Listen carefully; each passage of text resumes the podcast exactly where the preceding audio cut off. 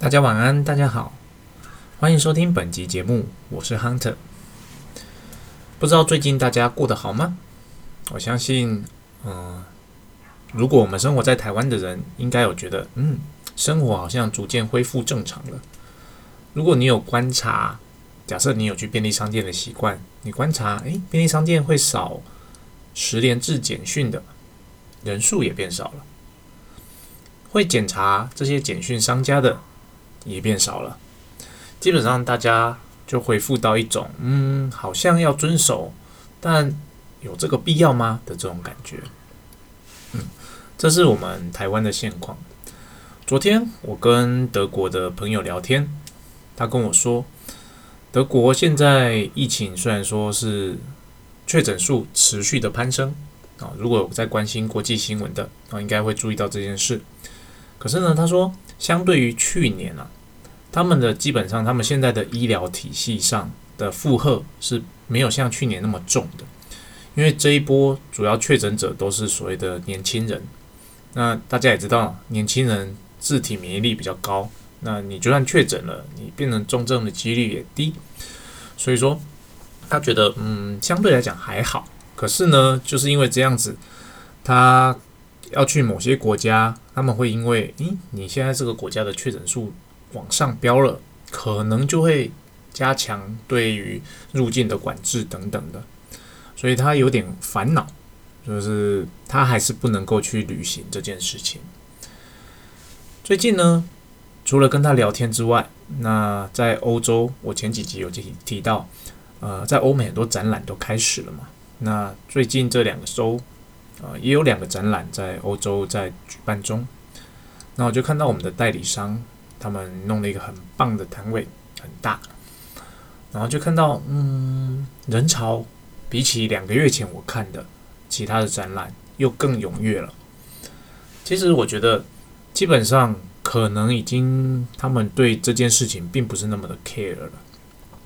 目前在还在实施比较严格的边境管制的国家。大概只剩下亚洲跟纽澳，在欧美的部分，虽然说偶尔还是会有零星的听到，诶，有一些比较严格的管制，可是呢，他们那些管制措施，相对于我们台湾这边或是韩国啊、日本这边，基本上他们觉得，就是他他知道我们这边的管制的方式之后，他其实觉得，嗯，他们那个还好而已，哦，就还好而已。这可能就是欧美国家对于，呃。所谓的个人自由以及所谓的群体利益，他们是怎么样放在天平的两端？它应该没有所谓的对与错，那只是一种选择而已。好，这是最近观察到的两个状况。那今天我想跟大家分享的是一个案例啊，我相信这个案例大家应该都会碰过。这个案例是怎么样的呢？在两三年前。我们公司销售了一台设备到泰国去。那这台设备呢，当时呃是卖给新的代理商。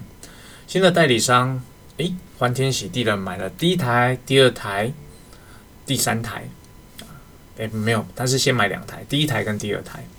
那因为第一台跟第二台的间隔时间很短，那他们去设备安装之后，哦，这连续两台都有遇到问题。那两台的问题不太一样，那但是呢，总之两台在设备端那边啊，在 end user 端那边都没有办法做最后的验收，都没有办法做这样。那那件事情一直拖拖拖，哦，拖到我接手为止。那我接手之后，然后就去了解状况，诶，这个案子到底是怎么回事？到底为什么拖了这么久还没有解决？那现在这个代理商好像。要解决这件事情，那啊，我们这边怎么好像不闻不问？哦，我去了解来龙去脉，因为毕竟不是我销售的设备，可是既然接手了，就要去处理它。去了解之后，发现，嗯，我们这边的讯息也很片段，代理商那边的讯息也很片段。总之，我们这边的结论是，他我们这边认为你设备现在有问题，那我请你做一些测试啊，你都没有测试给我。那你给我的 report 跟我要的东西也完全都搭不上，我实在是没有办法帮你，这是我们这边的说法。代理商那边的说法说，嗯，你那些测试是我们都有做，可是呢，我们就是在现场有发现其他问题啊。我认为这些问题更重要，所以说我给了你这些 information，对，但你都一直没有解决啊。那因为我不知道中间的沟通发生了什么事情，总之呢，这件事情就一直拖拖拖，哦，拖到我接手为止啊。然后呢，我们终于很认真的，我把所有的事情从头到尾去了解一遍，把它相关人等拉进来，说到底好哪一些是我们的问题，哪一些是代理商的问题，哪一些是 end user 的问题，我们把它理清清楚。理清之后发现，嗯，有一些确实是我们在设计变更时没有考虑到的事情，导致设备到客户端那边确实有一些问题。好，这是我们的问题。可是呢，我们同时也发现到，嗯，在终端使用者那边有多次错误使用设备的状况，导致设备发生问题。哦，这是第二点。再来，代理商他并没有哦很直接的到客户端那边去解决问题，他是把问我们的解决方案或我们的要求传达到 end user 那边，由 end user 自己去。呃，取得这些我们想要的 information，然后再回传给代理商，代理商再给我们，这是第三个问题。好，所以说其实它总共有三个不同的面向混合在一起：一，我们设计上有一些问题；二，end user 使用上有问题；三，代理商其实并没有直接去处理这个问题。好，我首先先去了解代理商，你为什么不去处理这个问题？代理商说没办法。虽然说设备呃两三年前安装的，但它正式要开始使用的时候，差不多在二零二零年初。那你也知道，二零二零年初发生了什么事情？Covid。哦，因为这样事情，所以它变成是国内的旅行也被公司禁止了，所以他们不能够去现场处理，以及说他们的工程师其实也不愿意出门去现场处理，因为那还在初期的阶段，大家都很保护自己，就变成说他只能透过。嗯，远端的方式或是电联的方式，请对方提供我们想要的资讯。那至于这些资讯是不是正确的，那他就只能尽量。好，这是第一个厘清的。好，第二个，客户那边错误的使用。啊，我们就说，好，你客户端这边确实有错误的使用，你不能够用那样的方式来操作我们家的设备，用那个方式来操作我们家设备，本来就会造成问题。虽然说这个问题跟我的设计上可能有关联，也可能没关联，可是呢，因为你没有用正确的方式在操作设备，所以我没有判断，我没有办法判断说到底问题点是出在哪边，好，去理清这个问题。好，客 NUS 那边也同意，好，我同意你说的，这个设备我确实在操作上是不对的，那我以后会用正确的方式操作。好，第二个问题解决，第三个问题，我们家的设计问题。那这个是最难搞的。通常设备制造商，也就是我们，那我们不会轻易承认我们自己的设备在设计或制造的时候有问题。对，代理商跟 end user，end user 没有，代理商他只是怀疑，他觉得我们这边设计有问题。那我们内部检讨，我们也就我业务端这边的看法，跟我们 service 那边的看法，我们认为有问题。可是呢，我们的设计端，也就是我们工程部那边，他觉得没有问题。哦，你知道，这就变成一种罗生门。我业务端认为有问题，我的客服端根据这些 information，他也认为有问题。可是我的设计端那边，他觉得不是问题，这个问题绝对呃不会造成这样的结果，就变成说，诶，客户那边左等右等，就等不到我们的正式 feedback。那因为我们业务端这边跟客服端那边跟工程部那边没有办法有所谓的共识，那没有共识的情况下，我也没办法很直接的承认说，诶，我的设备设计上有问题，那可能我们需要去做哪些设备的更换，只能拖着或者用比较委婉的方式，请他去做一些呃额外的测试啊，或者是更换一些呃 pass 啊等等的，哦，总之呢，他又拖了一阵子。啊，拖一阵子，终于拖到我这边来之后，我理清了上述的这些东西之后呢，还是再拖了一阵子。再过了一阵子之后，差不多一两个月，我真的受不了。我觉得大家坐下来好好开会哦。好，你工程部认为你的设计没问题，那你跟我说你要怎么去测试，你怎么验证你这个设计是没问题的？你需要我们跟客户沟通，说请他做什么事情来验证说这个不是我们家的问题。好，工程部被我们压着做，就是说好，他就去设计一个一个测试的 SOP，然后他说请客户测这些东西，把那个数据拿回来给我。客户说。代理商那边很不能理解，因为他现在这些被要求要测试的东西，基本上对他来讲都是成本嘛，他也不能叫 N user 测，因为我们说你代理商你必须到现场去。好，好，瞧了很久之后，好，代理商说好，我飞，哦，我就是飞过去，啊，做了这件事情之后，得到的那个 information 回来，秀给我们的设计单位看，说你自己判读这样子到底有没有问题？啊，我们这边我们业务跟客户判读。是有问题的，然后工程部那边基本上他还是不是很愿意承认。他说：“嗯，不可能。我们当时在设计的时候，我们买的这个零件的公差是在标准规范内，应该是那个零件有问题，所以才会造成啊现在的设备在做动的时候精准度不佳这个问题。好，如果你认为那个零件有问题，那如果我们……送一个新的零件给客人那边，那他去测试，你觉得 O 不 OK？因为这个设备已经有一阵子了，基本上它算是过保固，在过保固的情况下，所有的这些 pass 的呃领料哦出货，基本上它会变成一个费用嘛。那这个费用它就不会挂在我们的客服或保固的费用内，它会挂在业务单位或是工程单位。我说好，我愿意让把这个费用挂在我业务单位这边。我就把这个寄过去，请他再换一次，请他再测试一次。好，客户也真的，他因为他们其实蛮用心的，在代理商那边很愿意想要解决这个问题，他真的再派人再去做了一次，好，再拿到一样的数据回来，再秀给我们的设计单位看，说，嗯，有问题。好，他们终于承认有问题了。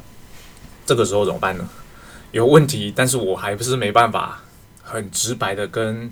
客人或代理商讲我有问题吗？因为其实大家都知道，在做生意往来的时候，如果我很直接的讲有问题，那这个设备我已经出去喽，他客人想退货怎么办？哦，这个会是个很难处理的方法，所以就变成说，好有问题没错，那我要怎么去解决这个问题？那以及这个问题有没有办法解决？那如果没有办法解决，我业务端这边我就要去做一个决定，我要不要继续处理下去？我当时的决定是说，因为我得到 information 是有应该可以解决。好，我认为好不容易开发新的代理商，你总是要解决吧。那我就说好，这个成本我再吸收一次。哦，你这个新的设 design，你根据之前得到 information 回来，就是那个设计那个零件有问题嘛？你现在新设计一个零件给我，我再寄过去，请他更换。哦，在做了第三次之后，设备代理商那边终于回复说。终于没问题了，设备现在 running OK，没有问题了。好，我得到这边的 information，我就觉得啊，放了一个心。可是呢，事情总是没有那么容易的嘛。你知道这件事情就是已经拖了很久了，所以对于代理商而言，对我们是他的新的供应商，他花了这么多的心力安装第一台设备、第二台设备，得到这么多多的 trouble，在这种情况下。啊，因为他对他的客人那边交代不过去嘛，因为设备没办法很好的 running 呢，所以就变成他没办法跟客户收尾款，中间这段的费用其实也算在保固内的费用，因为他设备还没有完全验收，所以他花了很多很多的人力在处理这件事情，他就回头来跟我说：“哎，Hunter，这个设备啊，我认为是你们设计或者是制造有问题。”设计或制造有问题的设备到客户端那边啊，让我花了这么多的人力成本啊。好，我们先不说这个人力成本，基本上我不可能跟 N user 去收取费用的，因为设备从一开始就没有完全验收。那现在设备终于好不容易好可以动了，他们工作上也 OK 了，看起来可以验收了，但实际上我大概尾款也收不回来了。那以及中间我这边花了这么多的人力时间。嗯，这些费用基本上我还不知道怎么处理，但是呢，我认为这个算是我们彼此间的一个，就是我选择了你当我的供应商，这是我的投资嘛？那可能我的投资眼光当时并没有很准，所以造成这件事。那也很庆幸你们公司很努力，现在帮我解决了这个问题，造成我的品牌名声在当地并不会有一个非常坏的名声在当地，至少我解决了这个问题。那么现在呢？问题就是，好，这个设备客户他现在终于可以开心的开始使用了，保固期，你是不是应该从现在开始计算，而不是从你两年前、三年前出货的那个时间开始计算？诶，这里又是一另外一个问题了。我相信听众各位应该有遇过这样问题：当设备交机之后，你可能花了很多的时间在做设备的安装、设备的验收等。真的验收之后，你设备可能过了呃半年、一年了。我不能说这种 case 很常有啦，就是偶尔会遇到这样的 case。那么你设备的保固期到底要怎么算呢？哦，你到底是验收之后开始算呢，还是说设备出机之后开始算呢？因为我们做外销的，通常我们的设备保固期就是我从出机开始就算了。啊，时间点不一定，可能一年，可能两年哦，看不同的设备。所以呢，代理商那边就是到客户安装完之后，他要给客户多久的保固，那是代理商跟客人之间的事。我对代理商的保固就是我出机一年或两年。那像这个特别的 case 就是。代理商去安装了，可是他一直没办法验收。他最后终于验收了，已经过了我们承诺的保固时间了。代理商现在回头来说，其实是因为你的设计或制造有问题，造成他没办法在当地很快的设备验收。那你应理应就应该从现在他安装完之后开始保固嘛？啊，一年或两年。大家听到这边认为这个要求合不合理？好，其实它可以合理，也可以不合理。怎么说呢？合理的部分，嗯，就是说我站在 end user 的立场嘛，我当然认为这件事情是必要的啊，因为你的设备有问题嘛，你最后处理好之后，当然是处理好之后才开始算保固啊。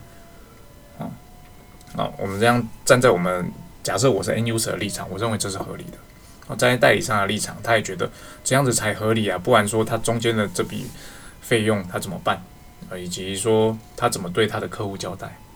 可是呢，你换一个角度来看，就是当我们在买汽车的时候，通常我们现在买一台新车，可能是五年十二万公里的保固，哦，看哪个先到嘛。那如果你买到一台车王，就是说你买了之后，哎，设备就不不是设备，不好意思，车子就一直有问题，你一直回厂做大大小小的检修，大大小小的修理。基本上你的保护时间还是五年哦，就是你可能花了一年多的时间啊，终于这台车修到没有问题了。那你的保固会在修好那一天开始算五年吗？不会哦，啊，你的保固还是一样，从你买车的那一天开始算五年。啊，所以说这就是单纯的站在你是从哪一个角度看这个事情，其实它都是合理的啊。但是身为业务我，哦，我一定要找到一个双方都可以接受的。方法嘛，啊，双方都可以接受的方法。所以呢，我这边我会建议大家，如果遇到这样的状况，基本上，如果你是站在所谓的公司的 sales policy 里面，我认为一般来讲，公司的客服部门不会接受或认可这件事情是有保固的，啊，就是设备从现在开始保固，他是不会接受的。对，但是站在我们业务的立场。或是我站在公司整体营运的立场，这个代理商花了这么多的心力开发出来，也来受过训练了，他好不容易在当地打开了新的市场，虽然说并不是很顺利，我们就应该要好好的 support 他。对，这保固延长有什么问题嘛？就是从现在起算，反正都修好了嘛，我都对我的设备要有信心啊。那就是从现在起算一年，这样不好吗？好，其实这就是一种角力了。就单看你，就像我刚刚举例的一样，你是从哪个角度看事情？那我这边会比较建议的做法就是，呃，跟代理商协调。好，先跟代理商协调。嗯，我们可能没有办法，就是从现在起算完整的保固，但是呢，我们可能可以愿意从现在起到一段时间，假设是半年，哦，假设是一年，假如如果你原本的保固是两年，我可能就是缩短成半年或一年。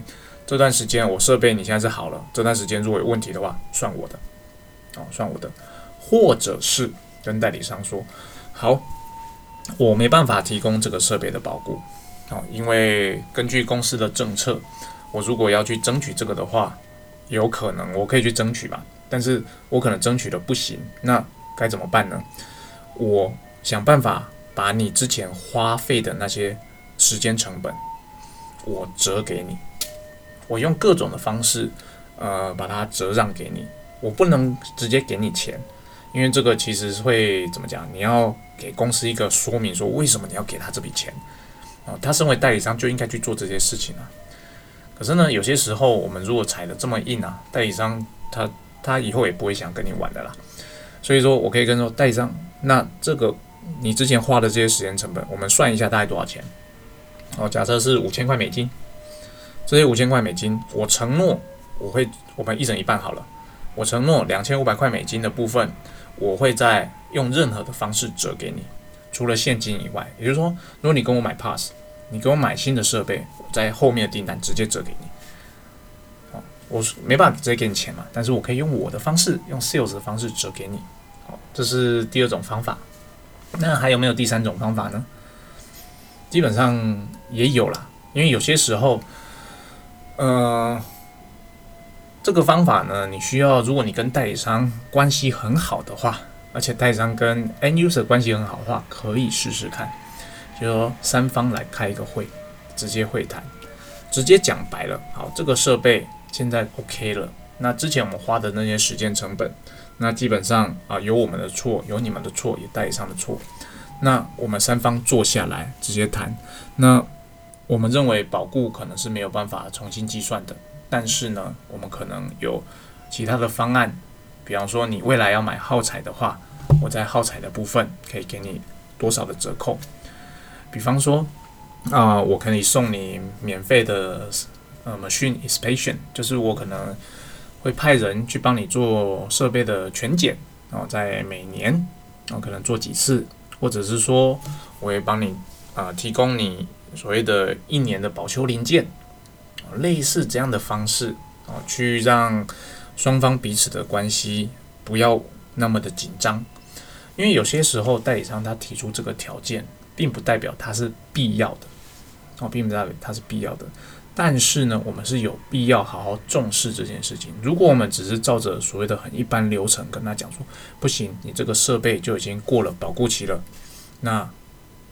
嗯，很抱歉，那就是你代理商应该要承受的所有的风险。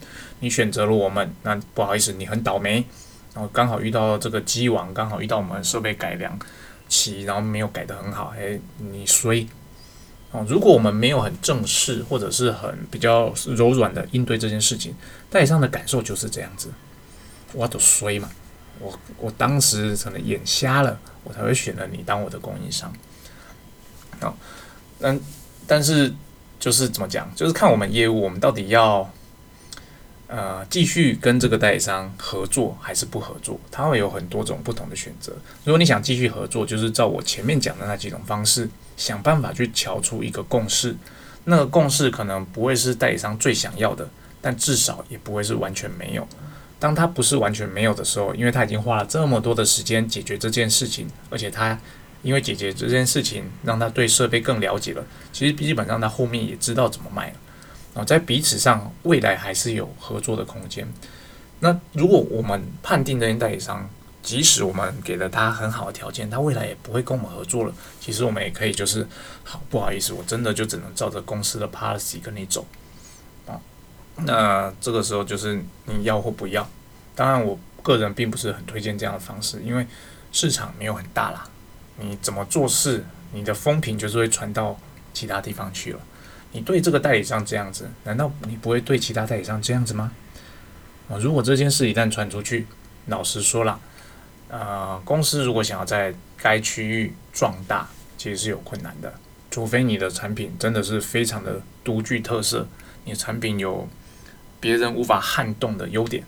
那当然了，对你来讲是人家要求你，不是你要求他。但如果你的产品力并没有那么强的话，基本上我会认为彼此放在同一个呃怎么讲，呃不是公平，那个叫做共同尊重的一个水平线。我尊重你，你也尊重我的情况下，我们就是各有尊严的在谈这件事情，不是我求你，不是你求我，我相信最后一定可以谈出一个共识，让双方可以的合作可以再继续下去。好，以上就是我今天想跟大家分享的内容。嗯，我在讲之前，我在脑袋中哦大概理一下逻辑，我相信我这次的说明应该比较不会跳痛，不像上一集左跳右跳的。那如果上一集让你听得比较辛苦一点的，在这边说声抱歉。那本集节目就到这边，那希望以上的内容对你有所帮助。就这样了，拜拜。